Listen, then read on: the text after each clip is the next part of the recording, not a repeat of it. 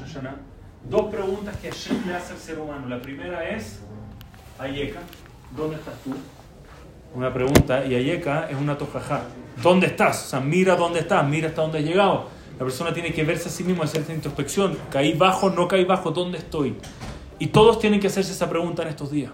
¿Dónde estoy? ¿Hacia dónde me dirijo? Pero esa pregunta sola, it's not enough. Todos se tienen que preguntar la segunda gran pregunta que hace Hashem a la humanidad, que es, es Hebel Ajija. ¿Dónde está Hebel, tu hermano? Lo aleno, no vaya a ser que llegamos allá en Yom Adin a decir, Hashem, olvídate, yo estoy perfecto. Mira, todo tu éxito. En mi vida espiritual, éxito. En mi vida financiera, éxito. Shalom Bait, olvídate, mis hijos son todos unos campeones. Listo, 100% success rate. Ah, qué bien. Y la persona que se sienta al lado tuyo todos los días, lo ves ahí, está medio bajoneado, sabes que lo está pasando mal, ¿qué hay de él? Ah, no sé, no puedo tener éxito en todo y además estar pendiente de la persona. Hazle Shalom, no podemos hacernos una sola pregunta. Si no está la segunda pregunta, no estamos listos para este día. ¿Dónde está nuestro hermano? ¿Estamos llegando con esa respuesta resuelta todavía no? ¿Con esa pregunta resuelta todavía no? ¿Qué opina Jajam? Excelente, la verdad nunca lo había pensado esas dos grandes preguntas. Ayeka, ¿dónde estás? Justo en Ejá, en Perashat, en, es una de las preguntas más fuertes que le hacemos a Shem en la lamentación que nos sentamos en el piso en Tisha B'Av y le preguntamos, Ejá Badat, ¿cómo Dios te olvidaste de Jerusalén? ¿Cómo te olvidaste de tus hijos, de los Jajamim, de los grandes Yehudim que habían en esa época en la destrucción de Beit HaMikdash? Y una vez escuché justo eso ¿Cómo se escribe Eja? Alef, Yud, Hav, Hei. Son justo las palabras de Ayeka. En, ahí en Eja no dice lo que Hashem contestó, pero está insinuado la misma eh, pregunta que Hashem nos tiene a nosotros. Me están preguntando dónde estoy yo, dónde están ustedes. ¿Qué pasó con su sinat hinam, con su amor a su prójimo? ¿Qué pasó con el cabod al prójimo? Porque el Abod de Rabinatán dice que las preguntas después de 120 años, en el juicio, no nada más después de 120 años, ahorita en Roshaná, las primeras preguntas que nos van a hacer es, Kabate y Tim la Torah, ¿fijaste tiempo para estudiar Torah? Nasata benatata benna, ¿fuiste correcto en los negocios? Y una, ¿saben cuál es? Imblachtet jaberja. Escuchen bien. Imblachtet jaberja no es nada más lo respetaste, lo que Imblachtet es lo coronaste lo viste para arriba, lo viste como un rey. ¿Qué vamos a contestar en estos días? Entonces, una de las mejores maneras, como dijo Ramay, para que la persona reflexione en qué es, porque mucha gente no sabe hacer reflexionar. Cuestiónate, pregúntate, y me encantó estas dos preguntas que desde trataré de hacérmelas yo personal de aquí a Kipur. Número uno, Ayeka, ¿dónde estás? ¿Dónde estás parado con respecto al, año pasado? Si una persona lleva a su hijo al pediatra y lo pesa, y pesa un kilo, y el próximo mes lo vuelve a pesar y pesa un kilo, y el otro mes pesa un kilo, se preocupa la persona. Y si pela, pesa 900, no, cada vez hay que ir creciendo. Cada uno de nosotros tiene que contestarse cómo estoy con respecto al año pasado. ¿Estoy más cerca de Dios o estoy más, o estoy más lejos? ¿Tengo mejor relación con mi pareja o va en declive? ¿Cómo estoy en Jinuj Habanim? ¿Cómo estoy en mi Shabbat, en mi Kashrut, en mi manera de estudiar Torah? Y la segunda es Benadam de Javero, como ya dijo, he de la Jija. Muchos, no sé qué opinas Ramay, pero yo digo así, muchos creemos que Benadam de Javero estamos de maravilla. ¿Por qué? Porque cada vez que se acerca el de la Tzedaká, pues les doy 10 pesos. Cada vez que me hablan, intento dar un donativo, pero es que, dice Romantiteo Salomón, eso es natural. Eso no es Gesed. La naturaleza del Yudí es ser Rahman, misericordioso, Baishan, penoso, Gomel Hasadim, por naturaleza. Si alguien se acerca y te pide algo, por naturaleza se lo das, porque en tu DNA o ADN, como lo quieren ver, está el dar les dije a mis hijos en la mesa de Shabbat, hace una o dos semanas que hablamos de, eh, entregar las pérdidas, lo que, se, pierde, que hay que decir el pasuk. Oye, si se perdió el toro de tu amigo o el vestido de tu amigo, el, cualquier producto de tu amigo, regrésaselo, pero no dice regrésaselo. Veitalam también, ¿que acaso te vas a dejar de la vista de la gorda? No, regrésaselo. Les pregunté a mis hijos, ¿Por qué dice, y te harás de la vista gorda? Ya, di directo. ¿Sabes qué? Si te encontraste el reloj, la vaca, el, perro, el coche, lo que sea de tu amigo, dáselo a tu amigo. ¿Para qué se evita la Les dije a mis hijos, aprendan algo en la vida. No existe que un yehudí vea algo y no le ayude a su amigo. No existe. Un yehudí por naturaleza, cuando ve a un yehudí que está en una situación difícil o necesita algo, por naturaleza, así como comes, respiras, le tienes que ayudar. Hay una manera de no ayudarte. Vitalamta, hacerte. No, no, no necesita. Pero si tú lo ves, es obvio que le vas a ayudar. Lo que la Torah pida, ahavat gesed, amar el gesed. No te esperes hasta que la persona que te pide acá le dé acá. Ve y tú dale acá. No te esperes a que la persona que necesita una llamada te marque, oye, ¿cómo estás? Ah, sí, ¿cómo estás? No, tú manda, ah, márcale, mándale un WhatsApp. No sé, es un concepto que creo que, que nos tiene que poner a pensar antes de Kippur, de que uno piensa que hace Gesed y a lo mejor estamos muy lejos de lo que es Gesed. Y hoy en día, más que nunca, ¿no? Hoy en día, levantarle el ánimo a una persona con, con esta tecnología que a veces nos juega en contra, pero plena de repente, son 30 segundos, un llamadito, un WhatsApp, le pueden cambiar la vida a una persona alguien que sabe que está en un momento difícil, alguien que sabe que está triste, alguien que sabe que necesita el empujón, un WhatsApp, un llamado puede hacer la diferencia cielo-tierra. Venmer la diferencia cielo-tierra. Te voy a comentar solamente la persona que dijo este hidush de, de eh, Ayeka nos dijo algo muy lindo. Terminó diciendo que él, unos años antes de haber estado, estaba con nosotros en Rosh Hashanah y nos dijo que unos años atrás no sabía bien cuál era, imagínense el nivel de alejado Puede ser que acá en México no existe. Dijo que no sabía, se confundía muy seguido cuál era Yom Kippur y cuál era Singapur, dijo. Se confundía los dos. Yom Kippur, el día o el lugar, siempre se enredaba. Dijo, sin embargo, de no haber sido por algunas personas que se preguntaban, eh, la jija, dijo, de no ser por ellos, no estaría sentado en una mesa rollana, una la diferencia que puede hacer. Se les, voy a, compartir un mashal. Yo creo que este mashal es, es, esencial y quiero que sepan que este mashal lo contó alguien o lo escuché de alguien que cumplía este mashal a su 100%, Rabzeharia Wallerstein, que sé que conociste muy bien. Rabzeharia Wallerstein era alguien, su abad era a otro nivel. Y él preguntaba mucho, ¿por qué no llega Mashiach?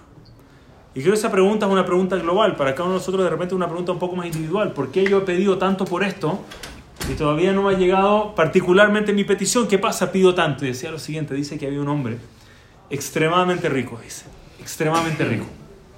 Y él quería cabalgar en los cuatro caballos, él quería que su carroza sea tirada por los cuatro caballos más grandes, más importantes del mundo.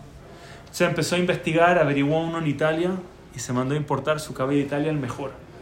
Otro buscó en Francia, otro buscó en Chile, no, seguro que en Chile no estaba, ¿sí o no? En Chile seguro, no sé dónde está. Buscó otro en Estados Unidos, buscó otro en España, tenía los cuatro top mejores caballos. Dice que estaba cabalgando, estaba en su carroza y de repente, en la mitad del camino, si algo pasa con el Zoom, pero va, a volver, ahí está, va a volver. Estaba a mitad del camino y la carroza se queda trabada en la mitad, en el lodo, las rocas, no se mueve. Y agarra el látigo y empieza a pegar a los caballos, empieza a pegarles, todos tratan de tirar la carroza, cero. Está desesperado. Y en la mitad pasa un señor, un granjero, andando en su carroza, tirada por tres burritos, así cualquiera, sencillo. Dice que ve a este hombre tratando de salir, golpeando los caballos. Le dice, escúchame, yo te ayudo. Tú me ayudas. Tres burritos. Le dice, escúchame, lo que mis cuatro caballos mejores del mundo no pueden hacer, los tuyos menos. Olvídalo. Si tienes algo que perder, no pareciera que tus latigazos están funcionando. ¿Me dejas tratar un minuto? El hombre se baja una ironía, ya con la sonrisa, esperando a ver cómo hace el ridículo. Sienta, amarra sus tres burritos, tres burritos cualquiera, levanta el látigo, dice que de una sale el carro de una, de una, lo saca inmediatamente. Y otro hombre queda pero impactado, dice, escúchame, yo pagué millones, millones para tener estos caballos. ¿Cómo puede ser? Ni alcanzaste a pegarle, te sacaron. Le dice, ¿sabes por qué? Porque uno de tus caballos viene de Italia y el otro viene de Francia, Francia y el otro viene de, de España. Dice, tus caballos no tienen nada que ver uno con el otro. Cuando le pegas a uno, le duele a uno y tira el carro. Le pegas al otro, le duele tirar el carro. Dice, pero los míos crecieron juntito en la granja. Cuando ven que levanto el látigo y ven que le voy a pegar a uno, todos tiran porque nadie quiere que le pegue ni a él, pero a su hermano tampoco. Y decía Rab Wallerstein, ¿saben por qué todavía no teníamos Mashiach? Pero nos paramos a rezar, pero yo estoy pensando en mí. O de repente ni siquiera en mí, vamos a ser honestos, en mi tipo de Yehudim. Han visto que cada uno tiene su tipo de Yehudim, ¿sí o no? El Yehudí que es de esta shkafá, de esta forma, con esta equipa, que cuida de esta forma y habla así, ese sí, Hashem, sálvalo a él. El resto no vale la pena, Haz de Shalom, ¿sí o no? Estamos rezando por el Yehudí de Italia, por el Yehudí de Francia, por mi comunidad, por los que son mi tipo de Yehudim. Si tan solo el pueblo judío se parara empezáramos a tirar todos juntos, todos hacia la misma dirección, todos a empujar hacia la misma dirección, pidiendo a Hashem, no solo te pido por mí, estamos pidiendo por todos. Hay algo más tentador para un padre que cuando se le vienen sus hijitos todos ordenados al mismo tiempo, papi, te vinimos a pedir algo. Uf. Esa petición, ordenados se pusieron de acuerdo, poner a dos Yehudim de acuerdo, para mí es un nes. Es la evidencia de que existe un Dios. Dos Yehudim se pusieron de acuerdo. De repente, tres, cuatro, cinco hijos van juntos a pedirle al papá que pida lo que sea. En vez de pelear, no, el per quiere esto, pero mejor me conviene el otro. Lleguemos juntos a pedirle a nuestro Padre y tanto que queremos pedir, pero cada uno está empujando por su lado, cada uno individual. Eso no es un tzibur. Un tzibur vamos todos por todos. ¿Saben que cuando terminamos Yom Kippur decimos, Selach la vino, Kihatanu, mejor al Kenub Kipayanu? ¿Qué alcancé a hacer? Acabo de terminar yo. Ribonosh Oram, terminé Yom Kippur. Si fuese que ya rompí ayuno, ahí entiendo. Cuando fui a romper ayuno, no, no funciona. No funciona el internet. Pues está grabado. Si fue después de romper el ayuno, ahí entiendo. Ahí empujé a 16 señores que estaban antes que yo para llegar a la comida. Ahí get Pero ni alcancé a hacer eso. terminamos recién, arbit de una. ¿Qué alcancé a hacer? Muchos dicen es porque rezaron sin cabana las primeras brajot. Puede ser. ¿Cuál es la razón para de entender? No todo a Israel fue al Knis para Yom Kippur. No todos hicieron Teshua. Cuando yo rezo, no digo que hatati. No estoy pidiendo por mí, estoy pidiendo como clan Israel. Todavía no estamos estamos preocupados todos de todos. Y por el que no fue, yo también tengo que decir, Mejilá Hashem, todavía no estamos todos. Todavía no cumplimos todos. No, no soy un individuo. Hashem, orgulloso de mí, todo lo que logré. Somos un clan, somos Am Israel. Lleguemos todos juntos. Déjame decirte dos cosas. Un chiste y algo, y algo muy fuerte. Te voy a decir primero el chiste, para que Suave. Suave primero.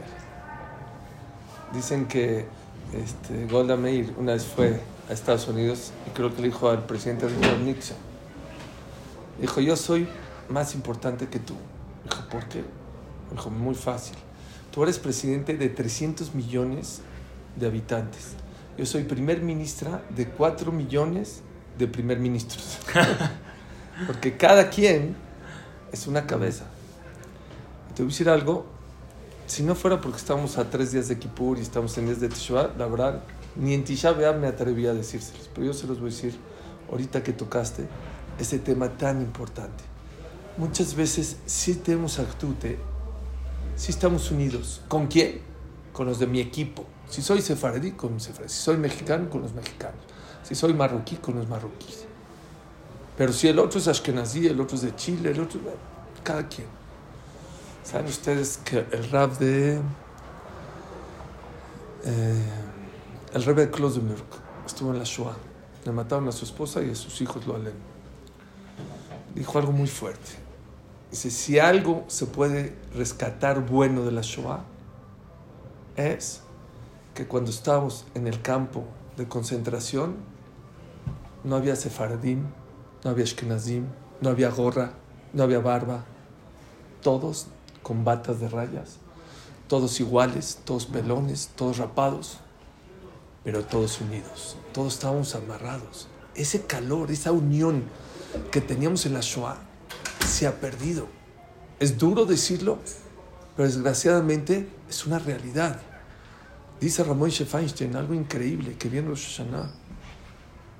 Shofar tiene dos voces, nada más. Lo demás son combinaciones, tequía y teruá. Tequía representa, ¿saben qué es? La alegría. Tú, cuando coronaban al rey, festejaban con una, un sonido de alegría. Y existe teruá, teruá es llanto. Uh. Dijo, hay dos maneras de cómo la persona puede reflexionar y despertar. Así es el Rambam. El Rambam dice que la, el shofar es para que la persona despierte. Dice, hay dos tipos de cómo la persona reacciona.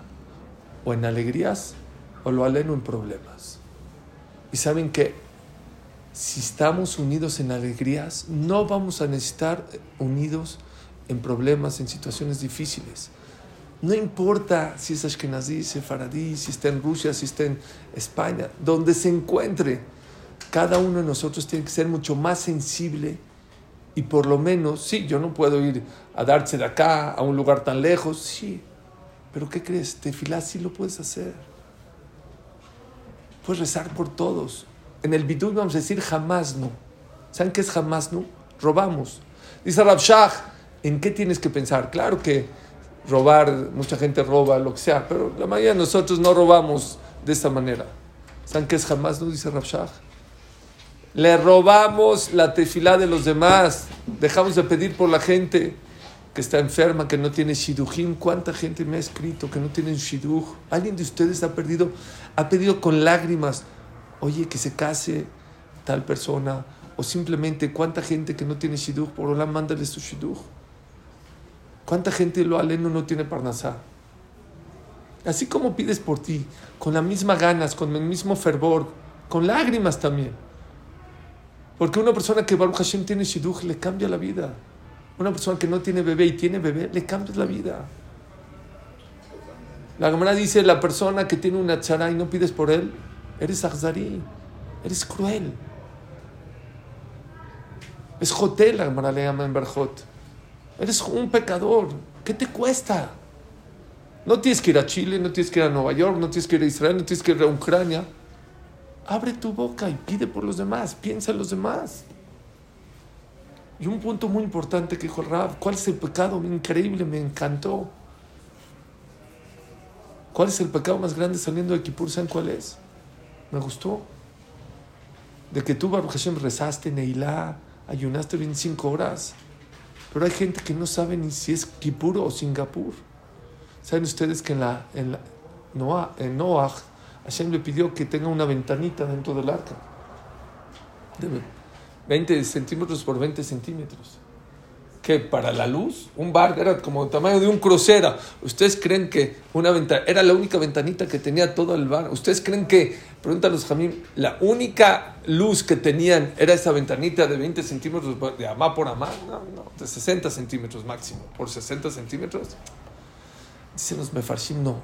Noah tenía una piedra preciosa de Abraham vino que brillaba, que eso le daba luz a toda el arca.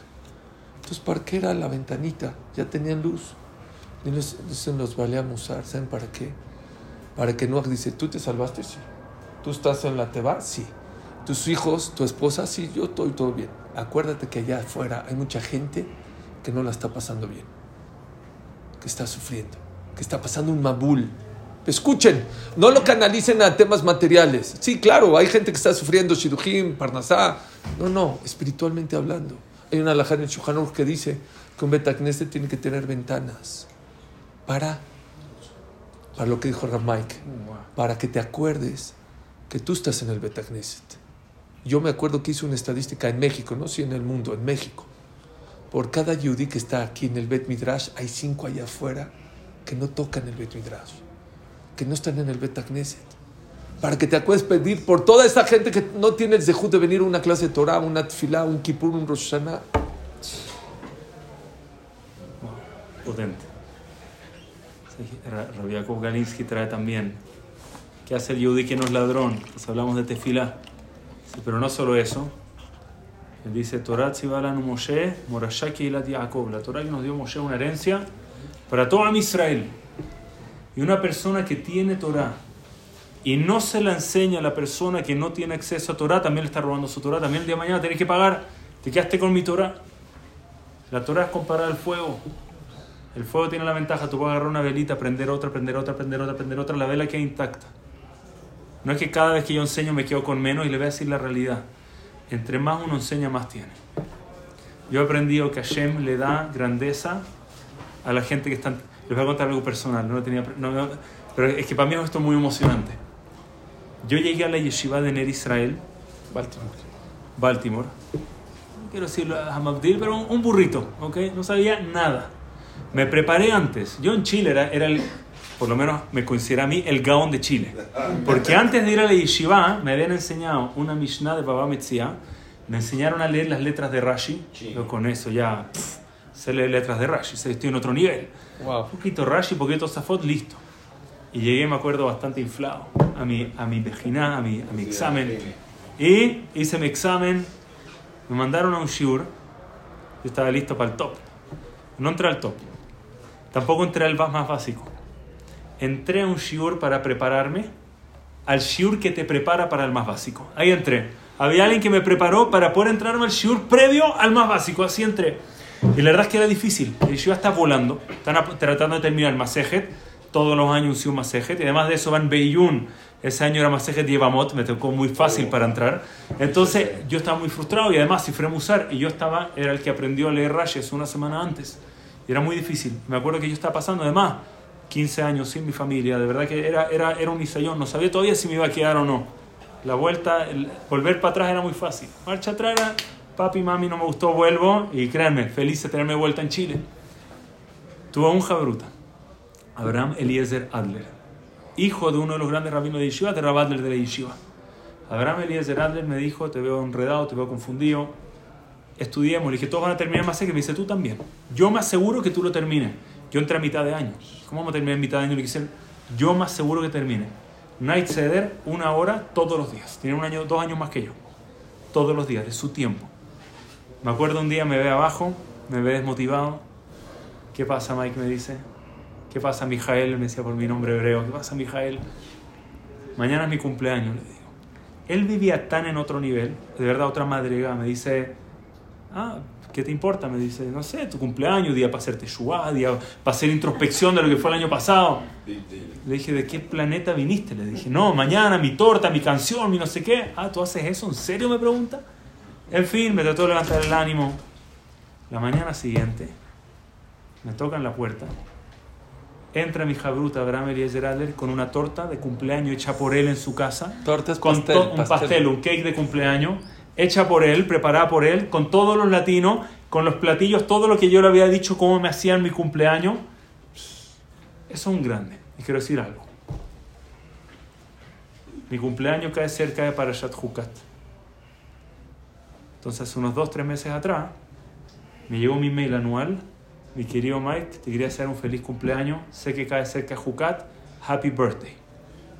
Estoy hablando 20 años después, 20, 30, no sé, mucho, 20 años después. Fue a Yeshivat Mir, donde estudia hoy en día. Ahora ya no, ahora es un Rosh Yeshiva una Yeshiva en Baltimore, de vuelta. Fue Yeshivat Mir. Y como estaba bien, gracias a Dios, empecé a hablar con sus amigos. ¿Y él qué tal? Dice, él es de los top de la Yeshiva. De los top, top, top. Dije, wow Debe ser que él ya se relajó, dice, en mi época. Él no, podía porque no dedicaba tanto tiempo a su estudio, estaba estudiando conmigo. Yo no era el único que no sabía nada, habían varios latinos ahí que no sabían nada. Me dice, nadie sabe hasta hoy cómo él sabe lo que sabe. Tiene más de 20 personas bajo su alero, le enseña Kabua uno a uno, palabra por palabra. A mí me dejaba, me da tiempo para anotar cada palabra que no sabía, por el numerito. Yo soy un poco cuadrado, mi esposa sabe que soy un poco obsesivo con el orden no quería rayar la Aymara, ponía el numerito y al lado, y él sentado, un Talmud Jajam sentado, esperando que yo, el que no sabe nada, responda uno por uno de los top alumnos de la yeshiva, preocupado de todos los demás, el crecimiento de todos los demás. ¿Cuál era su meta de estudio? Me dijeron, no te lo voy a decir nunca, nosotros sabemos. Saberse ve al P. Esto fue cuando él tenía 27 años. Shakla Betaria de Shas. Saberse por fuera el Shas completo. 27 años. Un gigante. ¿Cuándo? No sé. Pero Hashem le da grandeza a la gente que está preocupada de otros. Queremos ser grandes de verdad, queremos ser Tadishmaya de verdad. No basta preguntar dónde estoy yo, hay que ver dónde está el hermano. Dice el Hatam Sofer.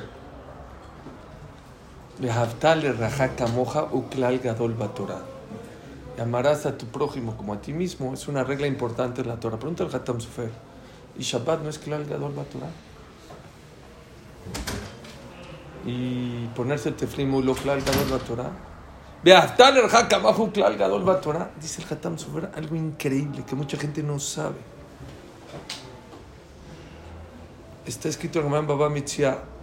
Ama Rabbi Akiva, dijo Rabbi Akiva, si yo tengo un vaso de agua, una persona tiene un vaso de agua, está en el desierto, y hay dos personas. Si me lo tomo la mitad yo y la mitad mi compañero, los dos se mueren. ¿Quién se lo toma, él o tú? Jayeja, bejayeja, bareja, jayeja con. Dice Rabbi Akiva claramente, tú estás antes que tu compañero. Pregunta el Hatam Sofer, ¿cómo Beaftar le moja? Ni modo que se mueran, pues que se mueran los dos, ni modo. Amarás a tu prójimo como a ti mismo. Dice el Hatam Sofer, la gente no sabe tirut. Dice, no, entendiste. gadol En cosas materiales, tú estás antes. Te vas a morir tú o tu compañero. Tú vas a comprar un coche, no le tienes que partir la mitad del coche para él. Y El coche es tuyo. Si tienes más dinero, pues le das un coche a tu amigo, lo que sea. En cosas espirituales, en cosas de Torah, posee el Hatam Sofer. Tú ya aprendiste una masejet, no puedes seguir la otra masejet hasta que le enseñes a tu amigo la otra masejet. Ramoshe Feinstein lo trae en el Grot Moshe Holek y le discute, y creo que la mayoría de los poskim discuten. Dice, no, y hay otro tirut. Pero dice Ramoshe Feinstein, la alajá es que no, que también en Torah tú estás antes que tu compañero. Pero Ramoshe dice, hay una regla que se las he compartido siempre tienes que dar ser de tu tiempo. Si tú estudias 10 horas, tienes que dar una hora por lo menos a los demás, preocuparte por los demás. Y en su yeshiva, en Einstedt Island, hasta ahorita una de las reglas que hay para entrar a esa yeshiva son dos cosas. Número uno, no hay stenders, ¿sabían? En esa yeshiva no hay stenders, porque dice, el libro hacia ti, ¿cómo crees? Tú a la Gemara, no, no existe, hay mesas, no hay stenders, ¿no? ¿Cómo que tú así estudiando así? No hay.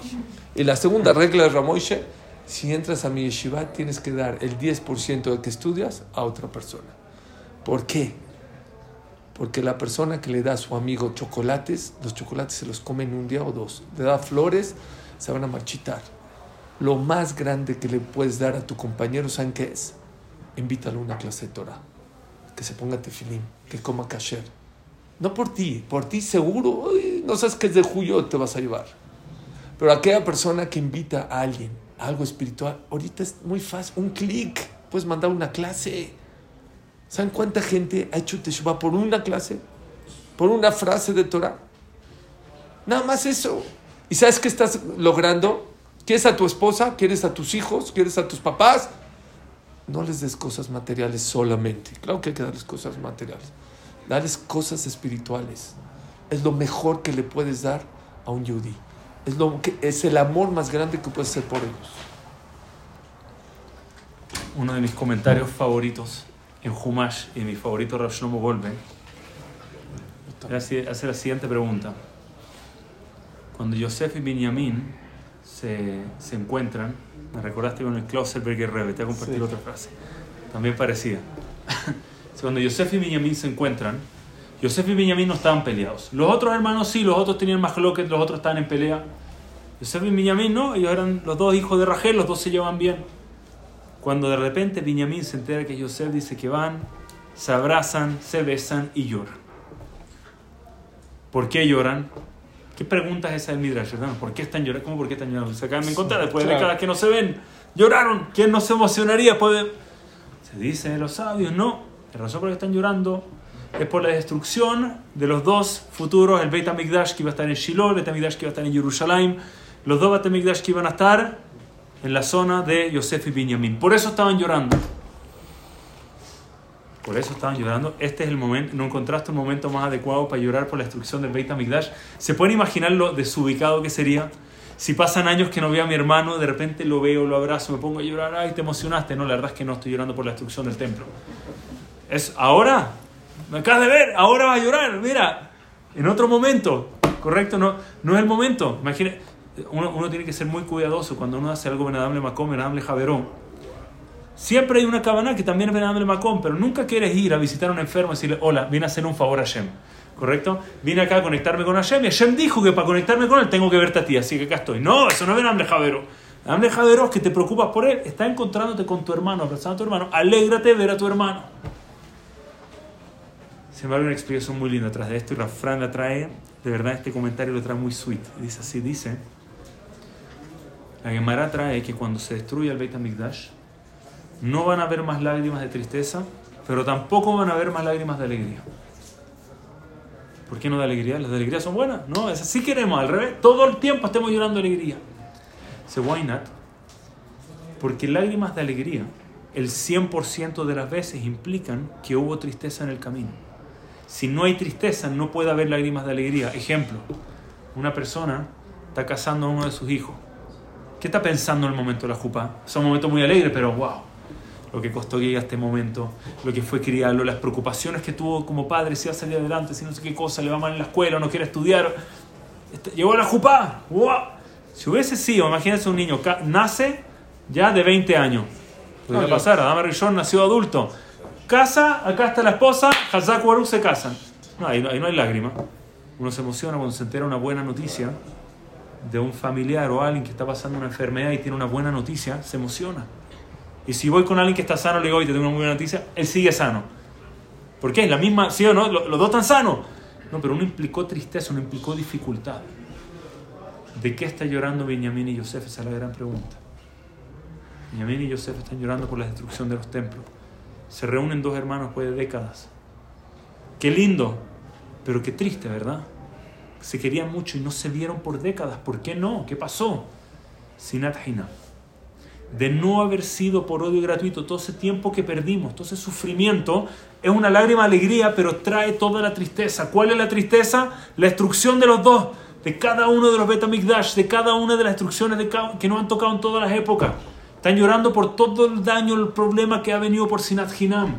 De haber sido por Sinat Hinam, todos estos dolores, todos estos momentos, todas estas dificultades, no nos hubiesen tocado en el camino. Si tan solo fuésemos capaces de vernos como hermanos de verdad.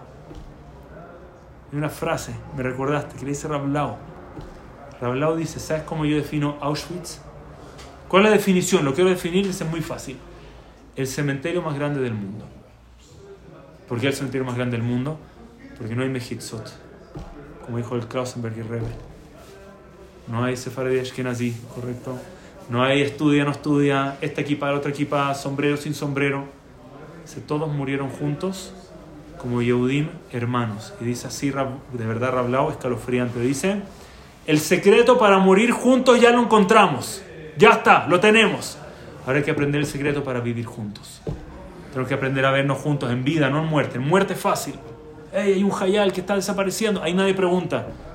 ¿Qué ashkafa tiene? ¿Qué familia? ¿Es bueno o no? ¿Es culo? ¿Es nerd? No, ahí nadie pregunta. Ahí todo está bien. Y en vida, cuando estamos bien, ¿qué pasa al lado? cuando está todo bien, nos vemos como hermanos, ahí no, este no lo puedo ni ver a la cara, este opina, este tosa foto, yo estoy de desacuerdo, no me lo aguanto. Pero pasa, lamentablemente pasa. Wow. Valió la pena que vengas a nomás para escuchar eso que nos estás diciendo. Wow, precioso. Me hiciste recordar, hace dos años y medio estuve en Israel. Y en Beit Vagan hay un Betagneset Ateritzvi, creo que se llama. Y el Rav es un Rav viejito, y en Shabbat justo tocó la parasha de Binyamin y Yosef. Estaba arrastrando los pies para subir al...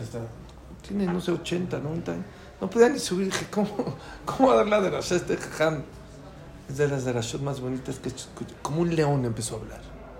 Y justo habló de eso.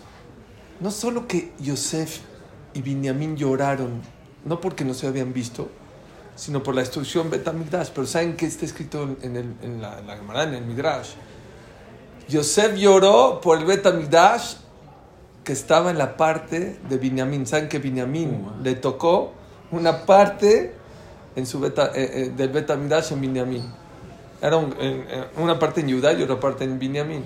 Entonces Yosef lloró por, por, el Betamigdash que estaba en la parte de Binyamin. Y Binyamin lloró por el Mishkan Shiloh que estaba en la parte de Yosef. Entonces preguntó este raro.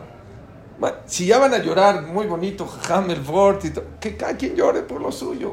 Dijo algo impresionante. Dije, no. Cuando tienes un problema, no llores. Reza, pide, tenemos una. No se llora por tus problemas. Sal adelante y allí tenemos una. ¿Por qué hay que llorar? Por el problema del otro. Ahí sí tienes que llorar en la vida. Pero por tus problemas, no llores. Párate. Párate reza, ten emuná, ten bitajón en Akadosh Barhu. Las lágrimas no las dio Akadosh Barhu para llorar por los problemas de los demás. Porque tú no puedes tener el bitajón para que el otro le vaya bien. Eso no lo puedes hacer, no lo puedes. Entonces llora porque el otro de verdad está en una situación difícil. Creo que es una de las cosas muy importantes que tenemos que hacer. Empatía. Porque a mí me gusta aterrizar. Sí, ahdut, ahdut, ahdut, ahdut. Queremos tener más ahdut en la vida tenemos que empezar a ser un poco más empáticos. ¿Se acuerdan lo que dijimos la semana pasada? Van a encontrar, ahorita está en Lakewood, este, puedes ver A Shabbat Aveda, ¿qué? ¿Una cartera con 100 mil dólares? No, una pluma. Un prendedor. Cosas muy baratas. En Measharim, en lugares. Yo no entiendo si una persona se le perdió su cartera, se le perdió un reloj de oro, un reloj importante. Bueno, tal, cosas insignificantes. En ¿Por qué en los lugares muy jardín se acostumbra a pregonar cosas pequeñas? Vi hermoso, me cambió a mí la vida. No por el valor. A lo mejor la pluma no vale un centavo, vale un peso. La empatía. Cuando el otro ve que tú estás preocupado en ir por la pluma y pegarla y ponerla y se perdió, quiere que yo le intereso. Y eso es lo que se necesita más para Ahtut. Ahtut, gente, sí, con grandes proyectos y hacer cosas más. También hay Ahtut. Pero muchas veces hay un jajam que entrega miles, miles de despensas todos los días en Israel. Dije, ¿cómo le hace? Dijo, ¿sabes cómo empecé? Mandándole jalot y vino a mi vecino. No empieces grandes proyectos, grandes. Pequeño, gente que está alrededor de nosotros. Otra vez, no te hagas de la vista gorda. Hay mucha gente alrededor de nosotros que puedes ayudar, que puedes traer de la mano una clase, que le puedes regalar un teflim. Perdón, es que ahorita me acordé. Tengo un amigo que Hazar Bichubá, es más, iba a venir a la clase, no lo vi que llegó, pero bueno. No vive en México, vive en Estados Unidos. Iba a venir a la clase y su primo lo vio en un, en un bar mitzvah con un traje, no sé, Armani, eh, eh, corbata, Calán, ¿cuál? Uh, Stefano Ricci. Stefano Ricci. Y Tefilín de 1933, roto, todo más despacio. No, 133. ¿Qué hizo mi amigo? Le regaló un tefilín. Al otro día le regaló un tefilín. Este muchacho comía ca- no sé si cerdo, pero carne tarev, no respetaba Shabbat, no comía kasher, no estudiaba Torah. Nada más dijo, ¿sabes qué? No combina tu tefilim con tu traje. Ten. No, pero el papá todavía le dijo, ah, le está haciendo negocio. No, no se lo va a cobrar. No, se volvió loco el papá. Hoy en día, no les puedo decir que es el matzadik, estudia Torah, come kasher, ya no come tarev. Es amor a Clar Israel. Sí, le costó, no sé, el teflim a lo mejor le costó 800 mil dólares, no sé cuánto costó. No 800 mil, 800 o mil dólares. Pero vean, salvó una Neshama. Hablaste de Shabbat Avedá, dice que uno de los niveles más altos de Shabbat Avedá, de devolver un objeto perdido, es devolverle a Hashem uno de sus hijos perdidos. Dice, tú ves una persona, está perdida, se la vuelves a Hashem. Me recuerda, Jajam, Obade Yosef, Zeher Tzadik Liberajá, otro nivel. Jajam Obade Yosef, no sé, muchos no saben esto, era un gran mecarev, acercó a mucha gente, dedicaba de su tiempo a enseñarle a gente muy alejada, a otro nivel. Y cuentan que en una ocasión le dijeron, Rab, te tenemos una oportunidad, una mitzvah que no sea todos los días. Shiluah Haken. Hay un, un ave, Nido. está ahí el nido, está la madre. Espantar a la madre, sacar a los polluelos o a los huevos. Tiene una oportunidad. Dijo, excelente. Se acercó, espanta a la madre, saca los huevos y se pone a llorar y llorar y llorar. Fue una tristeza. Lo que le dolió, le estaba quitando los huevos a la madre, le, dolió, tuvo un nivel de... Dicen que no lo pudieron calmar. Pasó mucho tiempo por el dolor al ave. O sea, por, le, cuando finalmente se calmó, dice, ahora entiendo. Hashem I get. Nos mandaste a hacer Shiloh Haken, recién entendí por qué. Tú querías que entendamos cómo tú te sientes, dice. Tú querías que tú entendamos cuando tú estás en un lado, tus hijos están lejos, alguien tomó, ya no están igual, la asimilación lo está acabando, o la ignorancia del judaísmo lo está acabando. Tú querías que yo entienda cuán desesperado tengo que estar con ir a volverte tus polluelos, los tuyos, que son tus hijos. No, no, una, no una ave cualquiera, los tuyos, dice. Solo Shiloh Haken vino acá para enseñarme eso, ya la mitzvah se entiende. Si solo era para eso. Wow. ¿Qué pasa con los hijos de Hashem? Y Robobadia, ojo, no, ni una de estas personas enseñaban solamente, de verdad lo vivían, vivían estos mensajes. No se preocupaban solo de ellos, siempre estaban preocupados de los otros. Wow. Me hiciste llorar, Mike. De verdad tristeza porque les voy a decir un dato que en México mucha gente no conoce. El 70% de los matrimonios que hay hoy en día fuera de Israel, quitando México, Panamá, es de un yudí con un goy. 70% de cada 10 matrimonios, 7 no es Yehudi con Yehudi. Qué dolor para Kosh. Y qué difícil. Pero te tengo una pregunta, Mike. ¿Y Jajam Obadiah hacía Torah? ¿No bajaba de nivel? Claro que bajaba de nivel. Dice Rabel Yashif, es del Posa que estudia con él en el contemporáneo. ¿Saben ustedes que Abraham se trajo a Lot con él? Lot está en un nivel más bajo. Él se lo trajo. Mucha gente no sabe esto. Es Pasuk Mefurash en la Torah. Y Dios habló con Abraham después que se separó con Lot. Así es el Pasuk. 40 años que Abraham vino estaba con Lot, Dios no habló con él. No puedo hablar. Estás con un... No hablo contigo. No hablo contigo. Cuando ya se separó, Pasuk Mefurash dice, Ajaré y Pared mi Lot. Después que se separó con Lot, empezó a hablar con, con, con eh, eh, Hashem con, eh, con Abraham Avinu. Pregunta a Rabel Yashiv. ¿Y no se dio cuenta Abraham Avinu que Hashem no habló con él 40 años? No fueron 40 horas, 40 días, 40 meses, 40 años. Amar Rabel Yashiv era el posec de la generación. Mikan Roim, de aquí vemos la persona que puede dedicar tiempo para acercar a los demás, aunque él baja de nivel, que da y que baje de nivel, pero acerca al otro. ¿Cuándo se separó Abraham Avinu? Cuando vio que ya no podía influenciar Lot, dijo, bueno, ya no hay, cada quien por su camino, entonces se separó. Pero todo el tiempo que puedes, claro que Jamobadía perdía y era Bitul Torah y él podía estudiar horas, agarraba helicópteros por todo Israel y iba. Cuenta que una vez, de repente, un, un granjero aterrizó un helicóptero en la granja de, de un granjero. ¿Quién es? Jamobadía, con perdón de ustedes, vomitando. Dijo, perdón, es que me mareé y tuvimos que... Lo pasó a su casa, una persona secular. Le dio un té, un café. Dijo, mira, si ya Dios hizo que me maree y que vomite y todo, ¿dónde están tus hijos? Cámbialos de escuela. Los hizo que cambie de escuela a sus hijos. si Dios me hizo para que aterrice aquí por algo, hazme caso, los cambió. Pero qué importante. Y la gente no sabe, y con eso quiero terminar, y luego si quieres tú terminar algo, porque creo que es tarde, yo puedo quedarme contigo mucho más tiempo, pero creo que es tardísimo para ti ya. Rápido les voy a decir lo que dijo. No hay cosa más maravillosa para Dios que regresarle su hijo a casa. Dicen que el rey le secuestraron a su hijo.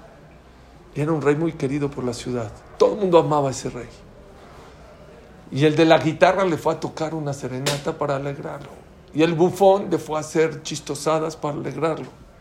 Y el que vendía vino le llevó una caja de vinos para que esté contento, para que se anime. Pero todo el vino, todos los chistes, todas las canciones, si su hijo no está con él, ¿qué emoción puede tener? Uno que de verdad quería mucho al rey, dijo, no puede ser. Se fue al campo, buscó a los secuestradores, negoció con ellos, agarró, le trajo a su hijo al rey. Imagínense el rey cómo estaba, estaba tan contento, tan feliz. Dijo, mañana que vengan todos, voy a hacer una fiesta muy grande y todos aquellos que me quisieron alegrar, que vengan porque les voy a pagar. Hizo una fiesta muy grande y de repente entró de la guitarra. ¿Qué guitarra? Le regaló, una orquesta entera a esta persona. Al del vino le dio un container de vino. Al bufón, no sé, le dio. Luego, ¿quién está formado? Al que trajo al hijo. ¿Qué le dijo el rey? Priceless. Priceless. No hay precio. Métete a mi bodega, agarra lo que quieras. No tengo cómo pagarte. Dice el Rambam y el Jobot Alababot, la persona que me carev a un Yehudi, ni un Naví llega a su nivel. Ni un profeta llega al nivel de una persona que me carev levabot a Kaush Barhu. ¿Por qué? Lo que dijo increíble. Le estás regresando a su hijo, al rey. Mucha gente dice, es que yo no sé de clases. No es de clases. Cada quien Dios le dio su don. Hay gente que le dio dinero, hay gente que le dio amigos, hay gente que le dio eh, labia. Utiliza todos tus recursos para intentar acercar a Clar Israel. Creo que es de los ejuyot más grandes que una persona puede tener. Qué belleza, de verdad. Yo, yo tengo el, el zehut de trabajar en el mundo de Kiruv. y me, me di cuenta lo grande que es Kirú cuando me di cuenta lo potente que son mis verajot. Sé que son un poco arrogante, pero se los digo. El poder de las verajot de alguien que hace Kirú. Me tocó una vez una pareja que llevaban 18 años sin tener hijos. Me pidieron brajá, le di brajá. Tres días después nació el bebé. Es un chiste, es un chiste, Raúl, un chiste. La- ya estaba, ya estaba. No, no, no me vengan a pedir brajot después, un no ser humano corriente. Tuve otra, le di brajá dos horas después en la jupa. No, olvídate, yo les digo, mis, mis niveles de Qué son muy especiales. mira. No se, Sí, no, ve. se- no se rían. Dice el Pasuk, Otse Zolel mi yakar que piti ye. Es Pasuk mefurash. La persona que saca o- Otzi o Yotzi yakar mi Zolel, que sale, saca algo grande de un lugar que no estaba correcto, que piti ye, lo que saque su boca se va a cumplir. Entonces, acabando, va a repartir Rab Mike y Barajot. Sí, avisen a, a Comunidad Mayen David que llegaron unas horas tarde. No, ya, ya, ya, ya. No, no, no, pero un, un mensaje que cierro solamente antes quiero dar las gracias. Justo hablamos, no, no vino Pautio, pero justo hablamos de esto. Em, tengo el zehut de estar acá mandado por la UYU, viene un mes mandado por- la UYU con una misión. Y estoy tan feliz de... te- tengo el test de trabajar para una institución increíble que se llama NCSY, NCSY es una institución de la UYU. La UYU toma todas las ganancias, la, la única institución de Kashrut, todo Estados Unidos, maybe en el mundo entero, que no es for profit. Todo es non-profit, toman toda la ganancia, tienen nueve instituciones, todo ese dinero va para Israel. El principal es NCSY, la institución ahí de mi teléfono, para- está medio borroso, para la cual trabajo, que se preocupa de acercar a jóvenes, inspirar a jóvenes judíos de vuelta a su padre en el cielo. Tengo el Zehut en Chile, lanzamos hace varios años este programa, tenemos 450 jóvenes que vienen semanalmente a clase. En Argentina tenemos alrededor de 600 pronto. Y trajimos, vino un mes para arrancar esto en México, alcanzamos a hacer bastante, alcanzamos con el director, alcanzamos con el programa, y tenemos los primeros grupos. Es un segundo grande, solo quiero mencionar y un agradecimiento a la UYU y a mi esposa, eh, que son las dos razones por las que ahora mismo, Baruch Hashem, estamos acá un mes completo. Termina este sábado en la noche de Hashem, pero un mes completo en México para un gran proyecto de preocuparnos no solo nosotros, sino que Yehudim que realmente necesitan que les enseñemos a veces entre Yom Kippur y Singapur. Es un zehut gigante, no sé qué. De nuevo, como dije antes, zehut a vos de poder dedicarme a algo así. Y cierro con esto. Llegó el momento de la llegada a Mashiach. Llegó el momento. Mashiach dice, vamos, ahora. El momento de revelarme. Y va el primer knis. Listo, llegué, soy Mashiach. ¿Tú eres Mashiach? ¿Sefaradí o Ashkenazí? Le pregunta. ¿Cómo Sefaradí o Ashkenazí? No existe, le dice. Soy Mashiach simplemente. No, mira, acá, si no eres Faradí, porque estamos tres Faradim. Si no eres Faradí, imposible sea Mashiach. Todos sabemos, la Torah viene de los Faradim. Puntualmente de los marroquíes. No, tranquilo, no te preocupes. Ahí soy minoría, ahí soy gran minoría. Jajam Mentolila me apoya. Entonces le dice, no, fuera de acá, no sirve. Oh, le dolió, va a otro lugar. De repente no tan Sfaradí Ashkenazí, gente un poco más light. De repente, entre Hasidim se acerca, soy Mashiach. Mashiach, sin Streime le dice, ¿está, loco? No, fuera, ¿cómo Mashiach? No, existe, no existe, sin, sin el look, fuera. Entonces empieza el lugar más seculares, va a otro lugar, soy Mashiach. ¿Por quién votaste Mashiach? ¿Netanyahu o Bennett? ¿Cuál era el tuyo? ¿Trump? ¿Sí o no? Eh. ¿Trump o Biden? Dice, no, yo no, no, no voté. ¿No votaste? Fuera de acá, le dice. No, no, acá somos, no sé de cuál de los dos lados. Iba lugar por lugar, nadie le creía que era Mashiach. Todos lo sacaban, dice al final, ¿qué hago? Fue al último lugar le quedaba por ir, fue al manicomio. Tiene gente loca. Y ahí se le acerca uno, le dice, te quiero contar que yo soy Mashiach. Dice, ¿en serio? Yo también, le dice. Mashiach está pobrecito, está desesperado. Dice que se retira ya finalmente en el suelo en la calle. Nadie le cree, pobrecito. Ayer lo mandó, nadie le cree. Y está ahí sentado en el suelo. Y le pasa un yehudí al lado, le dice, ¿qué hace ahí en el suelo tirado? Espera, ¿Qué hace? Le dice, ¿esperando a Mashiach? Le pregunta. Le dice, no, estoy esperando a Am Israel, le dice. They're waiting for us. Nos están esperando, que lleguemos todos juntos. Nos están esperando. Que lleguemos todos juntos. He's waiting, Hashem está esperando, Mashiach está esperando. Tenemos la suerte de que estamos en los días donde se dictamina nuestra suerte para todo este año. Lleguemos juntos a Yamim Noraim. Lleguemos pidiendo uno por otro, lleguemos un solo cajal. Seis cosas pendientes, conflictos pendientes. No, es el, el- mejor consejo que les puedo dar para Yamim Noraim. No hay que llegar con deudas pendientes, no solo deudas monetarias, acá adentro. Sin rabia, sin rencor, sin nada, es que me acuerdo de lo que me hizo esta persona. Lleguemos limpios. Ayer no está esperando, ahora, ahora hay que pedirlo. Pero lleguemos juntos, lleguemos una sola nación, ¿verdad? Qué honor, Gracias. qué honor más grande, de verdad. Gracias, Aramay, de verdad es un placer. Aprendimos muchísimas cosas. Que Hashem te bendiga, larga vida, éxito en todo lo que hagas. La persona que quiera apoyar este proyecto, que sepan que la OU tiene millones de dólares y el kashrut, me dijo un mashgiach de la kashrut, es de lo más pequeño. Todo casi, del- eh, o sea, se utiliza para Karev, Aklal Israel. Tenemos, Larga. tenemos un tercio, o sea, OU pone un tercio. Hemos logrado financiar acá alrededor de 40, 50, necesitamos financiar 100 alumnos más Pues, para arrancar el proyecto. Todos los que quieran apoyar sería un Hashem, Hashem te bendiga. Sadako, Gracias. eh. Muchas gracias. La vieja nene me calla, Omer. Ahorita hay kumsitz para hombres y mujeres abajo.